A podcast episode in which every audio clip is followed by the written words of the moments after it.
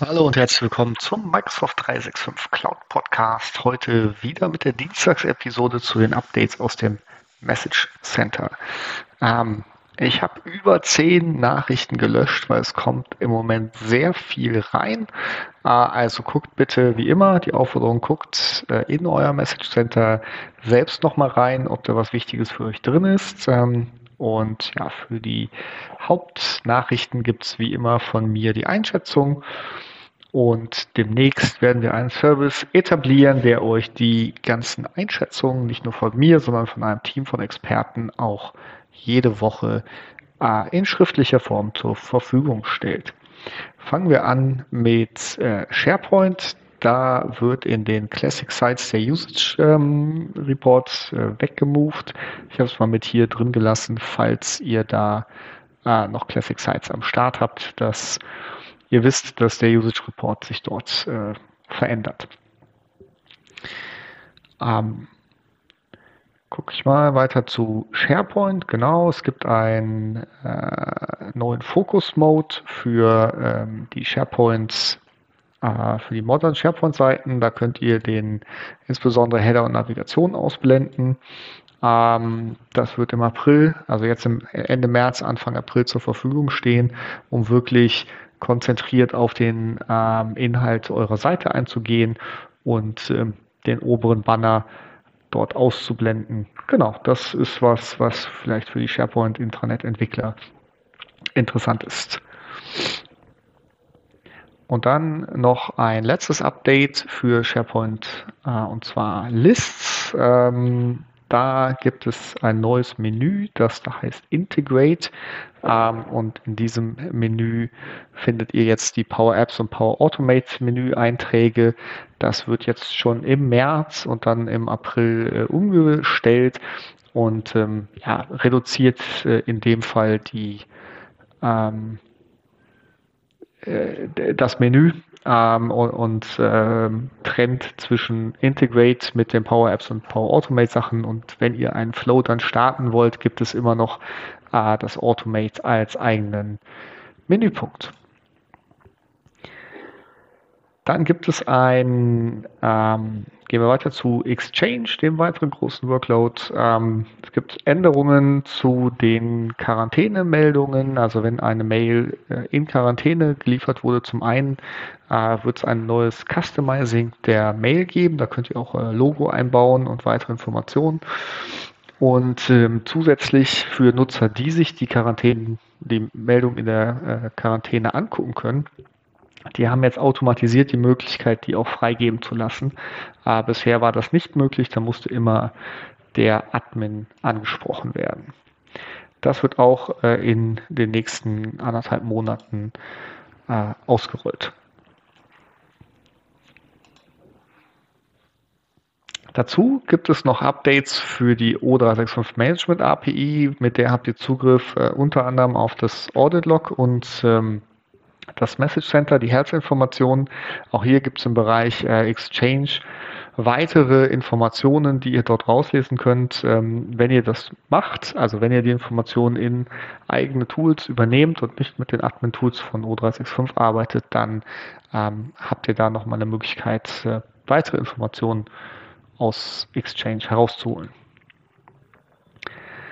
Kommen wir zu Teams und da gibt es tatsächlich einige Neuerungen ähm, in dieser Woche. Zum einen ähm, hat Microsoft das neue PowerShell-Modul 2.0 für Teams äh, announced mit auch einem eigenen äh, Login-Command, das jetzt Connect äh, Microsoft Teams heißt ähm, und es euch vereinfacht, äh, dort reinzugehen.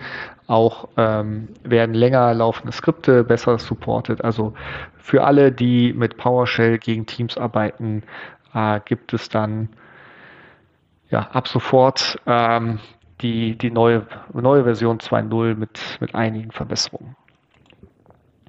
Wer schon mit Templates arbeitet in Teams, das heißt, ihr definiert ein Template mit verschiedenen Kanälen und Tabs und ähm, ja, je nach Use Case, dann besteht ähm, ab, ähm, ja, ab März, April die Möglichkeit, in diese Templates auch äh, Webseiten, Tabs für die Kanäle einzubauen. Das war bisher nicht möglich. Das heißt, ihr könnt auch da direkt äh, URLs hinterlegen, die auf Intranet-Seiten oder natürlich auch Internetseiten äh, verweisen und für eure Nutzer von ähm, ja, Wichtigkeit sind. Dann äh, Viva Connections kommt für die Teams Desktop App auf Windows ähm, und wird da zur Verfügung stehen und zwar ab Ende März.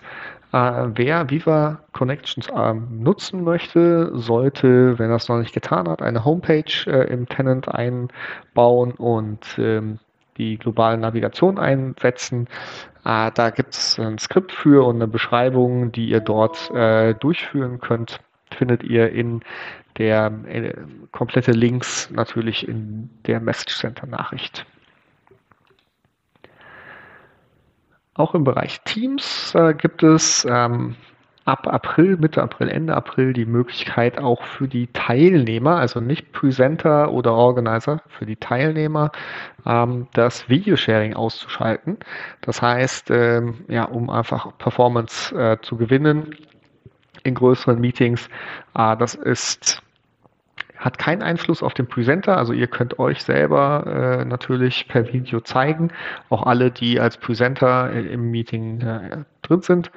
Aber die reinen Teilnehmer haben dann auch gar nicht die Möglichkeit, ihr Video ähm, einzuschalten. Dann gibt es als weiteres die Möglichkeit, äh, demnächst eher eine Admin-Tätigkeit in Teams ähm, Auto matisch ähm, Lizenzen zuzuordnen, wenn ein Nutzer eine Applikation, ein Produkt zum ersten Mal nutzt. Das muss als Global Admin eingestellt sein. Ähm, ja, der Use Case ist halt das, das umgedrehte Lizenzmanagement. Äh, nichts, jemand muss erst nach einer Lizenz fragen und kann es dann nutzen, sondern wenn das Tool gebraucht wird, wird die Lizenz auch zugewiesen. Ja, schwierig einzusetzen, finde ich, äh, je nachdem, wie euer Lizenzmodell ist. Aber klar, wenn ihr natürlich ein Volumenlizenzmodell habt, was auch dann abgerechnet wird ähm, und es okay ist, kann man das nutzen, um Zeit zu sparen. Ansonsten bin ich ja eher der Freund, das äh, anders zu kontrollieren im Lizenzmanagement. Im Microsoft Teams ähm, neuen Support für den Safari-Browser. Ähm, da könnt ihr jetzt auch äh, ja, Videos nutzen. Das heißt, ähm, Teams im Safari-Browser unterstützen jetzt das Einschalten der Kamera. Für eure Mac-Nutzer interessant und das geht ähm, ja, ab, ab März los und kann dann dort genutzt werden. Das weiteres Teams-Feature, und zwar wurde ja vor kurzem announced, dass es eine bessere Forms- und Teams-Integration gibt. Äh, das wird noch weiter ausgebaut, sodass auch die mobile ähm, Experience hier an so einer Umfrage teilzunehmen oder die auch zu gestalten noch verbessert wird. Ähm, genau, das kommt auch im April äh, raus und äh, ermöglicht dann dem Via Organizer oder Presenter ähm, Polls vor oder während des Meetings zu erstellen und äh, auch den Teilnehmern, die mobil teilnehmen, äh, dort vernünftig darauf zu antworten.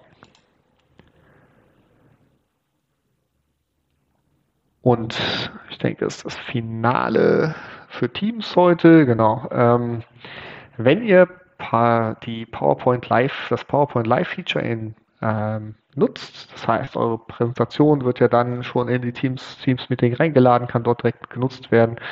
Dann äh, steht ab April die Möglichkeit zur Verfügung, die Präsentation zu übersetzen und zwar in ähm, 15 Sprachen, also sind alle, alle großen äh, Sprachräume, glaube ich, abgedeckt äh, im Wesentlichen. Genau, das beeinflusst nicht die Ansicht der anderen Teilnehmer. Es ist also eine persönliche Einstellung äh, des Teilnehmers, sich die Präsentation dann übersetzen zu lassen. Genau, kann auch über Policies konfiguriert werden, ob das erlaubt ist oder nicht. Das müsst ihr dann äh, für euren Tenant entscheiden.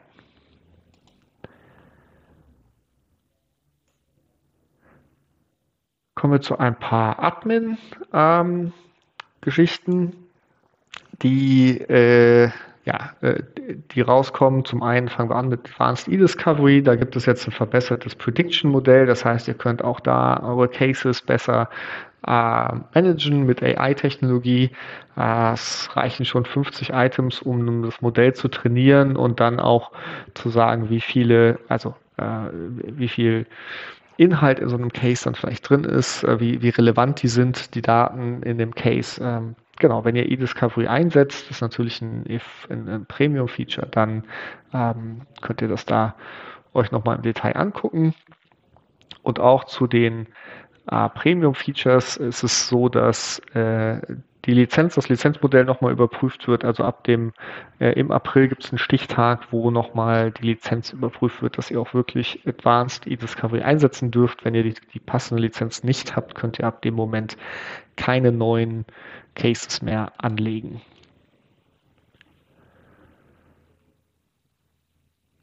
Genau. Ähm, ja, auch im Admin Center, im Teams Admin Center bekommt ihr jetzt ein Widget angezeigt, was euch ähm, ja, äh, DLP-Policies einschalten möchte. Äh, wenn ich das richtig sehe, sind die sehr auf den US-Markt ähm, eingestellt, die, dieses, dieses Package. Also ähm, seid vorsichtig beim Einschalten insbesondere jetzt hier aus Europa, aus Deutschland, gibt es eigene vorgefertigte ähm, ja, Sensitivity Types, die ihr einstellen könnt. Also nur, dass ihr da nicht aus Versehen draufklickt. Ich denke, wenn ihr keinen Kontakt zu US-Behörden habt, dann äh, könnt ihr dieses, diese Hilfe ähm, ja, ähm, ignorieren und lieber eigene Policies äh, definieren. Also ne, nichtsdestotrotz, Policies sind natürlich wichtig äh, einzuschalten. So, und jetzt gucke ich mal, jetzt sind wir schon fast bei zwölf Minuten. Ich bin viel zu, viel zu lange. Zum einen, ähm, ja, es sind einfach so viele Nachrichten, dass ich gucken muss, wie ich das in äh, Zukunft handhabe. Ähm,